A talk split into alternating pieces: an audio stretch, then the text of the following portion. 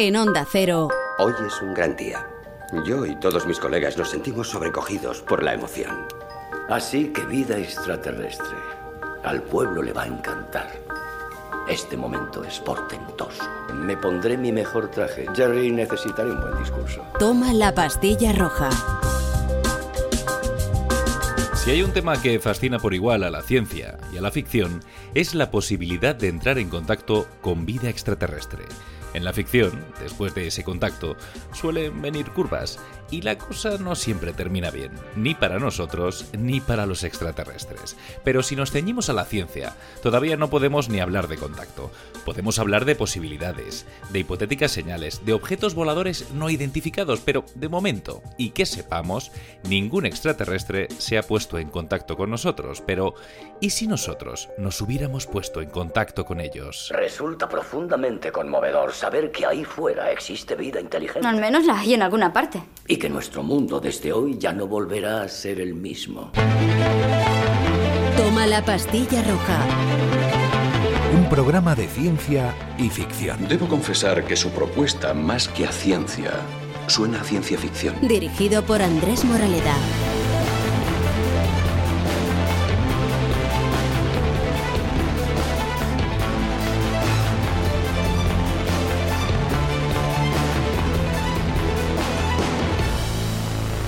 Onda Cero. Vivimos un momento único en nuestra historia, en la historia de toda civilización. Un momento en que el contacto se vuelve posible. A finales de los años 70, la humanidad, concretamente los estadounidenses, como no, enviaron dos sondas al espacio, las Voyager 1 y 2. Su objetivo era ir más allá de nuestro sistema solar, y la misión, además de explorar el espacio, es la de ser una carta de presentación de la humanidad en el caso de que estas sondas lleguen a establecer contacto con extraterrestres. ¿Y cómo nos presentamos a los alienígenas? Bueno, pues algo de esto sabe el periodista y divulgador científico Mario Viciosa, compañero de Neutral, del programa Por fin no es lunes de Onda Cero, y autor de una estupenda carta de presentación para una extraterrestre llamada Alice, como si de un disco de oro en una sonda Voyager se tratara. Ahora explicaremos de qué va esto y muchas otras cosas del, libro. Esa carta, mejor dicho, ese conjunto de cartas en forma de libro, se llama Las ballenas cantan jazz. Y Mario Viciosa, ¿qué crees que le llegará antes a Alice de la humanidad? ¿Una sonda Voyager, la 1 o la 2, o tu libro? ¿Qué tal, Andrés? Pues eh, no tengo yo muy claro que le llegue ninguna de las dos cosas a, Alice, pero es posible que si hiciéramos una especie de versión audio, audiolibro y la mandásemos en forma de señales de radio, eh, tuviéramos alguna probabilidad de entablar contacto y de que pudiera al menos escuchar algo una posible entidad extraterrestre, porque yo suelo decir que el lenguaje de las estrellas es el, lenguaje de la radio, ¿no? Tenemos noticia de ellas no solo porque las veamos, aquellas que no podemos ver porque están muy lejos o porque incluso ya se han apagado, nos dejan sus ecos fósiles en forma de señales de ondas, que a veces son de radio, otras veces están en otros lugares del espectro electromagnético, pero no necesariamente visible. Es cierto que un libro físico no iba a aguantar la radiación de ese espacio hostil, no está tan claro que ese disco chapado en, en, oro y de aluminio de las sondas Voyager lo consiga. Hicieron unos cálculos en su momento a ver cuánto se podía eh, conservar. Pero lo cierto es que lo más eficaz yo creo que es lo que estamos haciendo ahora mismo, radio. La radio, efectivamente, como bien dices, capaz de traspasar sistemas y capaz de traspasar galaxias, el espacio. Pero bueno, estas sondas Voyager tenían esa intención, ¿no? Es decir, tener un contacto, un primer contacto con una civilización extraterrestre y hacer una especie como de carta de presentación. Vamos a explicar este proyecto desde el principio, porque ¿cómo surge este proyecto de las Voyager? En realidad es un proyecto científico de la NASA que no tiene tanto por fin el entablar comunicación con ningún extraterrestre, sino que Carl Sagan, Andruyan y otras personas eh, ven la oportunidad en esta misión de exploración, que al final trataba de explorar nuestro sistema solar, solo que con la intención de que siguiese vagando más allá de nuestro sistema solar, cuando ya prácticamente no nos podía emitir ninguna o llegar ninguna señal tan lejana. De bueno, ya que vamos a enviar esto tan lejos, es decir, uno, el objeto humano que va a ir más lejos de, que nunca hemos mandado, pues acompañémosla de dos discos que contengan todo el conocimiento de la humanidad resumidito. Y en esos uh, dos discos, porque había dos, dos sondas, eh, vamos a intentar contarles a los extraterrestres de qué va esto de ser humano, dónde estamos, eh, y un poco vendernos bien. Eh, lo hicieron con distintos contenidos como saludos en un montón de idiomas, incluido el idioma de las ballenas, ¿no? el, sonido del canto de las ballenas, pero también música. Eh, de hecho, creo que como tres cuartas partes del contenido es sonoro y en particular musical. Hay como 87 minutos y medio de contenido musical y eso a mí siempre me ha llamado mucho la atención porque es razonablemente efectivo para, para intentar comunicarnos con algo o alguien con el que seguro no vamos a compartir el código, es decir, en este caso el, inglés en el que podían haberle escrito algo, aunque la intención era mandar también, y ahí estaban, fotografías instantáneas de la Tierra codificadas, eh, encriptadas de alguna manera entre lo analógico y lo digital, y algún que otro contenido. Y con todo eso condensado, eh, tratar de, bueno, pues de retratarnos como humanidad y mandarnos en el fondo un mensaje eh, en una botella más a nosotros mismos que a los extraterrestres, porque como el propio Carl Sagan, que es un poco el motor de, esta parte del proyecto, eh, al margen de la científica, dice, bueno, esto no deja de ser, como hoy diríamos, ponernos en valor, ganarnos nuestra parcela del espacio en este bracito de la Vía Láctea. Mensaje en una botella, que en vez de en una botella física, es un mensaje en un disco de oro. ¿Cómo se come esto de un disco de oro para presentarnos como humanidad? No está mal porque eh, el oro es curioso, eh, han encontrado eh, restos de oro en cuevas con una antigüedad enorme. O sea, es un metal tan tan noble que hemos asociado a la rareza, a lo escaso, que no es de extrañar ¿no? que lo hayamos chapado en, él. Le confiere una cierta resistencia a un material también resistente como el aluminio, aunque eh, ya te digo que hay un cálculo que hicieron cuando los lanzaron de que por mucho que resista la radiación por un lado, pero ellos estaban muy preocupados en su momento por los micrometeoritos que llamaban, ¿no? o sea, todas las partículas con las que podía chocar a enorme velocidad eh, recorriendo el, cosmos. Hicieron un cálculo según el cual un 10% de la cara exterior del, disco eh, llegará dañada para cuando apenas esté o haya recorrido un cuarto de la distancia a la estrella más cercana, asumiendo que en la estrella más cercana, que no es el Sol, de la Tierra, em, pues puede haber algún planeta con vida, ¿no? Es decir, entendemos que en medio no, no, iban a encontrarse con nada. De ahí lo que te decía antes, que casi mejor la radio, que no necesita de espacio, eh, digamos, físico sobre el que propagarse. Pero bueno, ellos esperaban que eso lo vieran, la, nave incluso cayese en ese planeta. Tú imagínate que ahora la Tierra cayese, ¿no? Una nave extraterrestre, un platillo con un disco y dijéramos, ostras, esto es un mensaje en una botella, ¿no? Pues viéndolo así, eh, todavía cuando quedaba mucha distancia para esa estrella, calculaban que ya se habría destruido un 10%, ¿no? Eh, a, la altura de un año, de un año luz. Eh, claro, ¿qué se salvaría en ese caso? Pues ellos calcularon que se salvarían los saludos. Bien, lo pusieron en un sitio del disco, de la cara interior, que no está mal. Ahora, tú escuchas hola y a lo mejor en una civilización extraterrestre pues se resuena a Clean Hall. se salvaban los cantos de ballena también, lo cual no está nada mal. Y un tercio de toda la música. Eh, bueno, ya es una manera de decir, ojo, aquí hay algo interesante, aquí debe de haber algo de alguien que trata de comunicarse con nosotros. Al menos eso pensaban poéticamente en 1977. Claro, eh, dices que evidentemente eh, ellos no esperaban que fuese a perdurar tanto en el tiempo, ¿no? Esos, esos discos, que se iban a salvar pues una pequeña parte, ¿no? De lo que habían enviado. Yo no sé si entre las cosas que se salvarían también estaba un poco la dirección de donde estamos. Eso es un problema. Eso ¿eh? es un problemón. es, que yo lo estaba pensando, digo, tú imagínate que llega a un sitio al que no queremos que llegue, a una civilización muy avanzada, muy beligerante, y que de repente les estamos diciendo, eh, que somos los humanos, que tenemos esta tecnología. Claro, además esto estamos hablando de finales de los 70. es decir, en aquel momento tampoco teníamos ciertas cosas como a lo mejor podemos tener ahora, ¿no? Para enfrentarnos a una civilización extraterrestre, que tampoco podríamos tenerlas.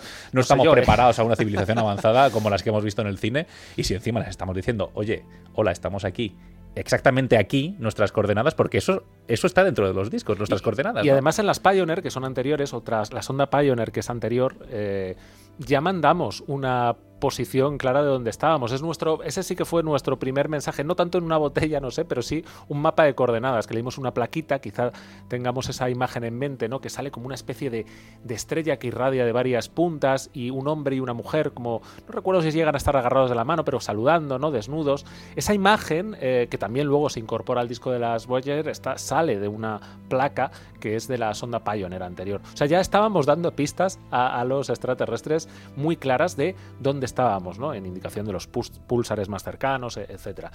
Eh, claro, si es una civilización belicosa, lo bueno es que hay cálculos que dicen que de todas las probabilidades, eh, lo más normal es que nos encontrásemos de haber una civilización extraterrestre con una que no sea belicosa. Sabemos que tienen una avanzada tecnología, lo cual sugiere sin la menor duda que son pacíficos. Una civilización avanzada es, por definición, antibarbarie. Esta es una teoría. ¿eh? Desde el punto de vista evolutivo, suponiendo que también tuvieran una especie de evolución, eh, se tiende a ser más pacífico con el paso del tiempo. Y asumimos que si tienen una civilización con una tecnología muy avanzada es porque han pasado muchos milenios desde que la vida surgiese en su particular planeta y habrán tendido a ese proceso, entendemos natural, de pacificación. Hombre, en el contexto en el que estamos hablando ahora en 2022, hablar de paz mundial eh, a lo mejor no parece como lo más adecuado, pero es cierto que si miramos a 1977, con una amenaza constante, un run run permanente y viniendo de bombas atómicas, viniendo de dos guerras mundiales, en aquel tiempo todavía eh, recientes, con tantísimos conflictos abiertos y, y, una amenaza permanente de autodestrucción mutua, quizá la perspectiva sea más optimista, ¿no? Y en ese sentido vamos a pensar que a ellos les ha pasado igual, se han vuelto más pacíficos con el tiempo, a lo mejor no. Puede que hayamos ya contactado a través de las Voyager con una civilización extraterrestre, esperemos que, pacífica, avanzada, una sociedad muy sana, no como la que tenemos eh, ahora mismo, y no lo sepamos? Es decir, ¿en qué punto están las Voyager ahora mismo? ¿Cómo está ese proyecto? No, están, eh, han dejado ya atrás el sistema solar, sí, podemos pensar eso. La, zona de influencia al menos del, Sol, lo que entendemos por zona de influencia del, del Sol pero no tienen, vamos, ni una infinitésima parte del viaje posible ¿no? que pudieran tener, antes de que, por otra parte, pues vaguen ya sin ningún tipo de, contacto con, la Tierra, ¿no? Apenas nos llegan ya unos ecos eh, muy, muy lejanos. Eh, la estrella más cercana, próxima, eh, se llama así, próxima, mm. no es que esté próxima, la más cercana después del Sol, queda a cuatro años luz puedes imaginar que a la velocidad a la que van estas ondas le queda mucho por aproximarse al planeta eh, más, más cercano, a los sistemas de Alfa Centauri A, B. además, se da una paradoja de todas formas. ¿eh? Eh, quizá tengamos que ver a, dentro de 40.000 años vista, que es cuando esas estrellas que, digamos, están más lejos, claro, se van moviendo ¿no? y, y van a terminar estar, por estar eh, a una distancia mucho más, más cercana, eh, mucho más cercana mm, que las mm, que tenemos ahora, al punto de que, hombre, no va a estar como tan cerquita como el Sol, pero sí mucho más cerca que cuando se lanzaron las, las ondas, ¿no? Eh, de hecho, una de ellas, porque estas sondas van hacia Capricornio, ya no sería el destino próxima eh, allí en, Centauri, ¿no? Eh, ya sería otra estrella que pasaría a ser la segunda más cercana, con lo cual es cambiante ese mundo que estamos intentando conquistar. Aunque hemos apuntado a un sitio, puede cruzarse por el camino otro, porque con el paso de, los milenios en una evolución dinámica de los cielos, del cosmos, pues de repente puede llegarle esto a alguien inesperado, ¿no? Literalmente es por eso un mensaje en una botella, con unas ínfimas probabilidades de que le llegue a alguien y sobre todo de que pueda interpretarlo, pero ahí está. Vamos, que ni que sepamos ni que no sepamos. De momento no hay contacto alguno, por mucho que. No ha habido ningún éxito. Hay iniciativas, es bien conocida SETI, ¿no? Mm. Un proyecto que, que un poco a veces tiene más impulso y dinero, otras veces menos, donde hay mucha implicación ciudadana, ¿no? También buscando eh, señales, vestigios o indicios de algún tipo de señal extraterrestre, de comunicación extraterrestre, estamos siempre, insisto, hablando de vida que se pueda comunicar, porque luego los programas de la NASA, prácticamente todos, ahora mismo, en exploración, vamos a decir, planetaria, están orientados a encontrar algún indicio de vida, pero de vida no necesariamente eh, con una civilización. Estamos hablando de microorganismos, quizá, o incluso de evidencias de una vida pasada que a lo mejor se extinguió, pero no en forma de reliquias de grandes edificios o canales, como se pensaba cuando se hacían las primeras observaciones de, la Luna, ¿no? O de Marte, ¿no? Que se creían recorridas por canales y grandes infraestructuras, no. Estamos hablando de quizá eh, algo parecido a lo que hubo en la Tierra en sus momentos primeros, ¿no? Eh, organismos unicelulares, arqueas, que sabemos, ¿no? Y luego hay otra parte que es no menos interesante. ¿Y si ya hemos descubierto vida extraterrestre y no nos hemos dado cuenta? Porque no hemos sabido identificarla como vida. ¿podría ser una vida tremendamente microscópica, inteligente? Yo esto se lo he preguntado a algunos investigadores y en general todos me dicen que no.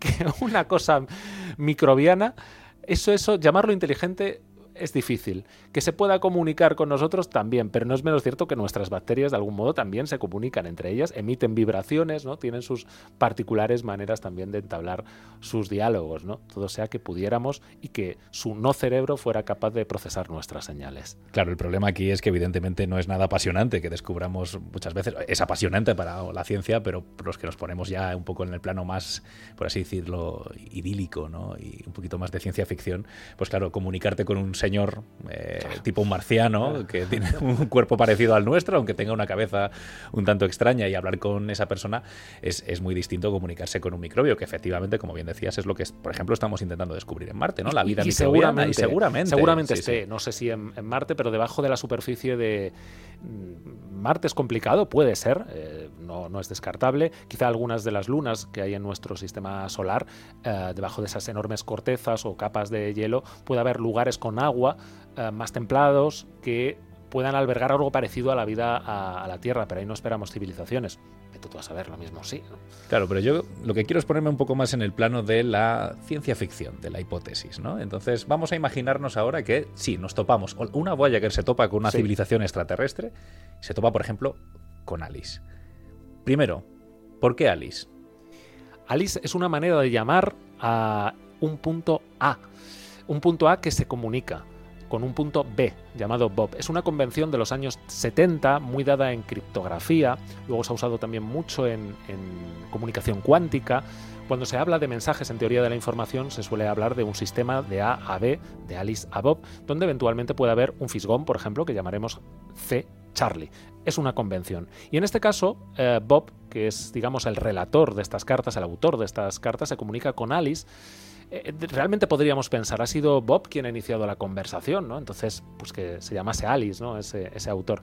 Pero sostiene Bob en el libro que, que tiene la sensación de que es Alice, que son esos extraterrestres los que en el fondo han iniciado esa conversación, aunque nunca hayan emitido ningún mensaje, porque no paran de lanzarnos interrogantes. Desde el otro lado, el solo pensarlos ya nos hace, nos obliga a la humanidad a pensarnos a nosotros mismos. Y es lo que trata de reflejar este libro, porque no deja de ser un repaso a, a los descubrimientos, quizá algunos de los más recientes, que nos llevan al asombro y a la belleza de nuestro mundo, aquello que le venderíamos a Alice pero que en el fondo nos retratan como civilización, como especie y como alguien que trata de relacionarse con un planeta en crisis, que está siendo destruido por nuestra propia existencia. Claro, tú le explicas todo eso a Alice en forma de cartas, pero claro, tú te comunicas con, con el lenguaje, con las palabras. Mm. En este caso, un, un libro escrito en, en castellano, seguramente traducido a muchísimos idiomas cuando dé el salto internacional, Mario, porque... Hay que ver, sale el salto intergaláctico. El salto es... intergaláctico al Klingon y a otros idiomas intergalácticos. Pero claro, aquí hay un concepto muy interesante y es cómo nos comunicaríamos con los extraterrestres en caso de que lleguemos a entablar contacto con ellos. Tengo algo que quiero que me traduzca.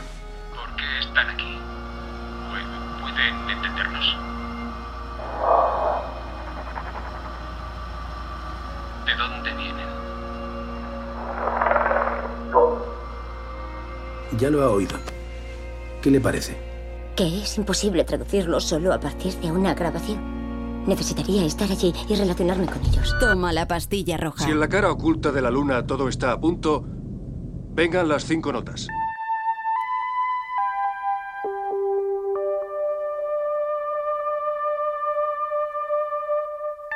Tenemos traducción en su audioseñal. Tomamos la iniciativa en la conversación, ya. Si la llegada es la película más científica del cómo nos comunicaríamos con los extraterrestres, Encuentros en la tercera fase es la visión más popular de este contacto verbal. En el clásico de Spielberg, la comunicación entre especies se hacía a través de la música, que no era otra cosa que una traducción sonora del lenguaje matemático, ¿no, Mario? Bueno, tanta que Pitágoras es un poco el inventor de nuestra música, ¿no?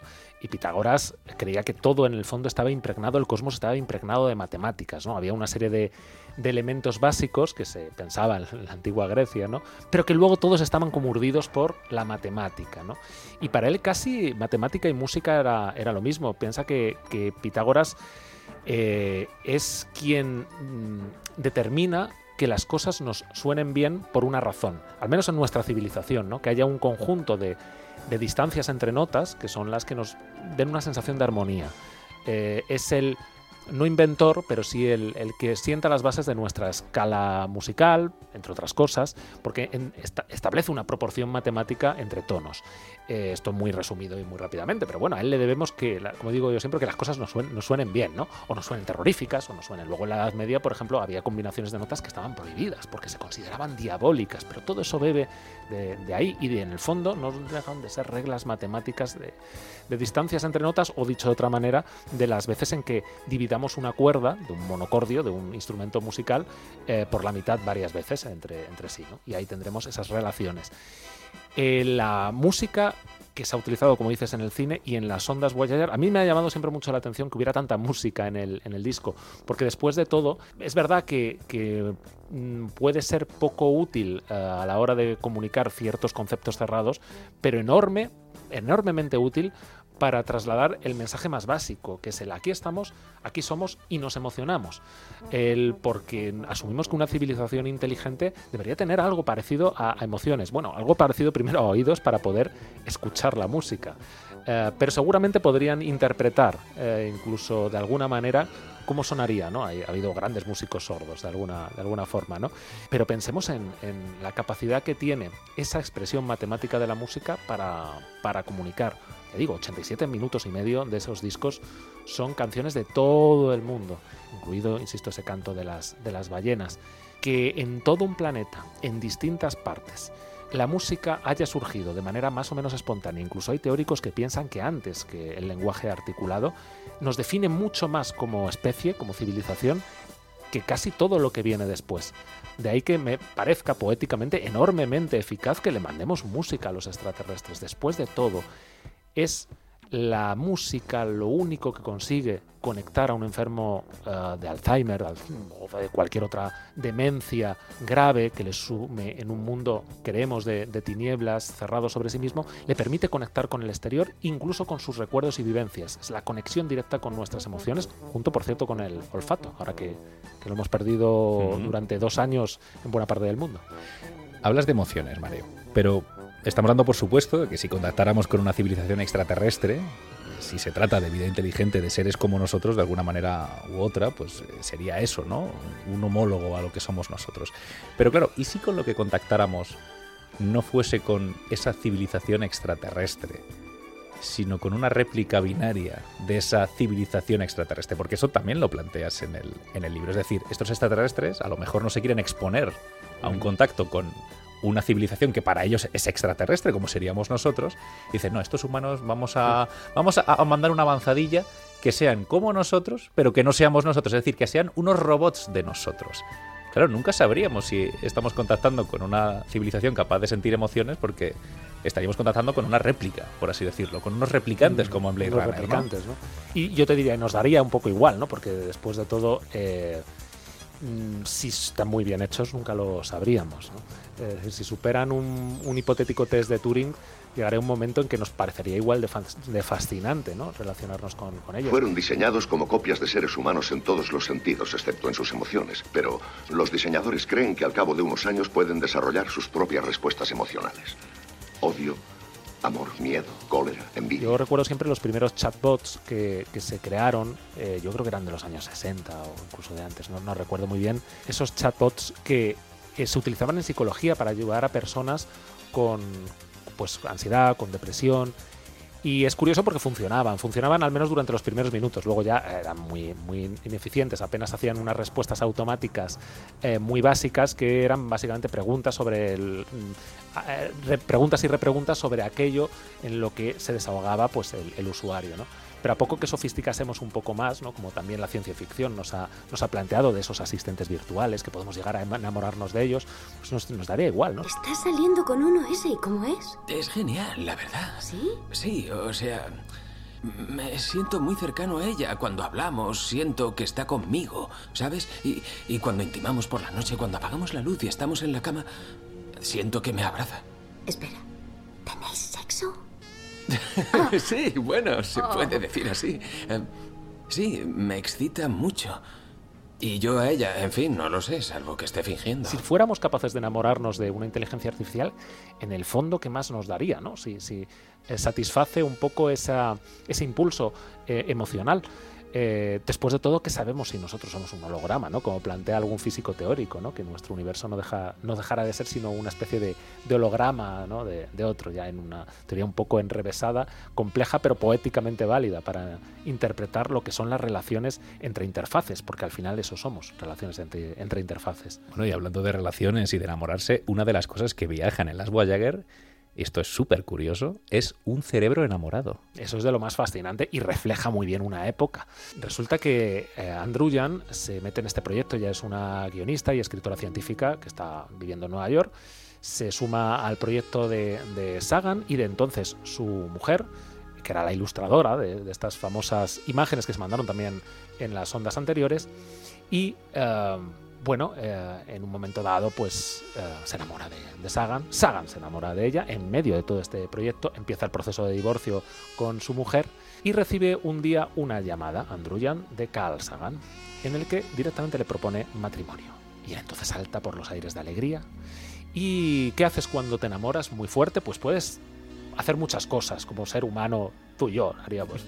Pero una mente científica y poética como la suya decide irse corriendo a un hospital de Nueva York a que le hagan un electroencefalograma.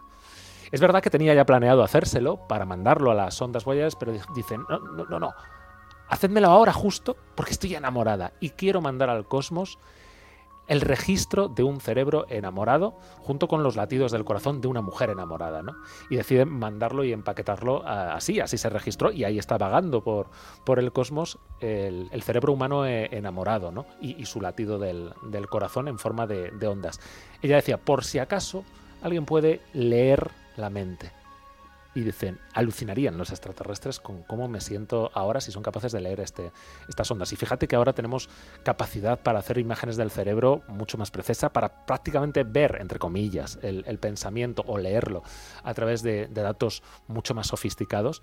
Pero con la limitada tecnología de los 70, pues ya tenían algo que poéticamente era muy efectivo para incluir en esa cápsula del tiempo. Yo no sé qué es más peligroso, si darles a los extraterrestres nuestras coordenadas o abrirnos de par en par emocionalmente como hacemos con las ondas Voyager. Porque las dos cosas son muy complicadas. Es decir, de una manera les estamos diciendo, estamos aquí, si queréis destrozarnos, nos podéis venir a destrozar. Y de la otra manera podrían ser como el, el timador de Tinder. Los extraterrestres podrían venir aquí porque saben cómo nos enamoramos y saben cómo nos podemos volver locos por amor y engañarnos. La llave de nuestros puntos débiles, ¿verdad? Bueno, todo el libro parte también de esa, de esa idea, ¿no? Que, que hasta ahora les hemos mandado mucha información en bruto, muy plana, si quieres, muy seca, exceptuando, por supuesto, lo de Andruyan o la música. Pero bueno, que nuestras coordenadas pues no dejan de ser coordenadas. Pero, pero estas cartas, en el fondo, palpita la emoción por el saber. Aquello que nos da miedo, sobre todo, que es también un importantísimo motor para la humanidad. Y sobre todo nuestra autoconciencia, nuestra autoconciencia de lo finito y de nuestra propia finitud que es el gran regalo envenenado de la evolución. Estas son palabras de Arsuaga, ¿no? que, conversaba yo una vez con él, aparece también en el libro, decía, el gran caramelo envenenado de la evolución humana, de la evolución en nuestro caso como especie, es que sabemos que nos vamos a morir.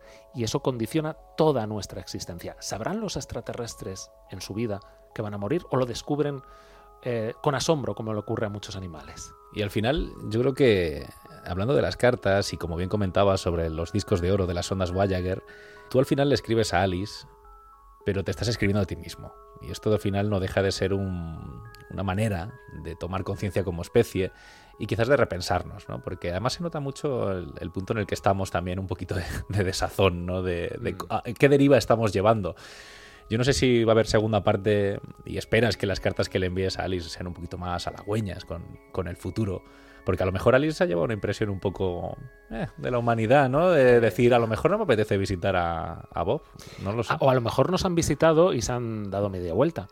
O han tenido noticias de la Tierra y no les han interesado lo más mínimo como dice el planteamiento del libro, eh, es muy probable que de una manera u otra, por ejemplo por la radio, ¿no? por las ondas, eh, hayan conocido de nuestra existencia por las noticias. eh, y puede ser para bien o para mal. Y yo quería rescatar en el libro todo lo que es para bien, todo lo que es ese avance científico, tecnológico, que nos ha permitido llegar hasta aquí, pero también desde un punto de vista filosófico, eh, hacernos valer. Y yo creo que eso les podría interesar eventualmente, pero efectivamente, pues lo mismo nos escribe Alice un día, y sería esa eventual segunda parte, ¿no? En la que nos diga, mira, vengo del futuro y esto es lo que os espera porque quién sabemos, ¿no? Si, si el tiempo transcurre igual en otros lugares, o, sobre todo si ya vienen de una fase en la que han conocido pues ciertas cosas que nos quedan por, por vivir como civilización y, y en su relación con, con el planeta. ¿no? Y seguro que a ti lo que más te interesa es saber si a Alice le interesa de verdad o no si las ballenas cantan jazz. Yo espero que sea lo que más le interese de, del libro, que es una de las cosas más bonitas. Pero no solo hay ballenas en este libro, hay muchísimas más, más cosas. Por ejemplo, ese pensar que, que escuchar la radio es escuchar siempre el pasado, o que el, el cosmos es un oscuro café, eh, y otras tantas y tantas eh, metáforas que nos describen, como que tenemos eh, plantas en la Tierra que son todas iguales, como que los plátanos son todos el mismo. Historias que se cuentan mejor como metáforas que con un paper a veces, aunque el paper sea el paper científico, el, el artículo en la revista científica sea el instrumento con el que hable la ciencia entre sí y pueda construir algo. Pero como humanos nos definamos a través de, de esas ideas metafóricas de un mundo que siempre nos va a resultar extraño y asombroso. Pues esperemos, Mario, que si Alice está escuchando esta emisión de radio, esta emisión de radio podcastiana, que se emite también para, para la FM de Onda Cero para toda la galaxia, pues eh, responda a nuestro, a nuestro llamado de emergencia, a nuestro llamado de... Estamos aquí, por favor, hacednos un poquito de caso. Como, como en Futurama, ¿no? Que veían Ali McBeal, los extraterrestres, Efectivamente. eh, pero con tanto delay que le pedían que hicieran más capítulos. Bueno, y acuérdate en Contact que los extraterrestres nos mandaban una señal repetida de un discurso de Hitler en las. Olimpiadas de Múnich. Y entonces, claro, los estadounidenses decían, extraterrestres nazis, de verdad. Esas imágenes de La Hitler las inauguración de los Juegos que- Olímpicos del 36 fue la primera transmisión de televisión que se emitió al espacio. El hecho de grabarla y que nos la devuelvan es su forma de decir, hola, os hemos oído. Oh, Heil Hitler, somos amigos. Bueno, nos estaban enviando una señal de que habían recibido nuestra señal, ¿no? En, esta, adaptación de una novela de, de Carl Sagan. Eh, Mario Viciosa, esperemos que nos, nos conteste Alice. Si me contesta, me escribe un WhatsAppito o lo que sea, yo te aviso. Y si hay una civilización humana que dentro de mil años está escuchando esto porque se lo mandan los extraterrestres, hey, que sepan que esto es ese mundo de 2022. Ahora pasamos a un pequeño experimento científico. Hoy voy a necesitar un masaje y un Nuestros martini. últimos invitados de hoy han hecho un importante descubrimiento en el espacio. Tenemos a un astrónomo, el doctor Randall Mindy, y a una doctoranda, la señorita Kate Dibiaski. Bienvenidos al programa. Quiero preguntarles algo antes de empezar, tengo que saberlo. ¿Hay o no hay vida fuera de la Tierra? ¿Sí o no? Una respuesta concreta. No tenemos los datos. Pero claro, en la inmensidad del espacio, ¿por qué no? Sí, hay vida ahí fuera. Sabía que este tío me caería bien, me debes 50 pavos. No estoy diciendo- no he dicho que me existan los platillos Por favor, Claro que no sí, le eso es lo que ha dicho. Eso Doctor es lo que ha Mindy, o dicho. nunca saldremos de aquí. Toma la pastilla roja. Un programa de ciencia y ficción. Dirigido por Andrés Moraleda.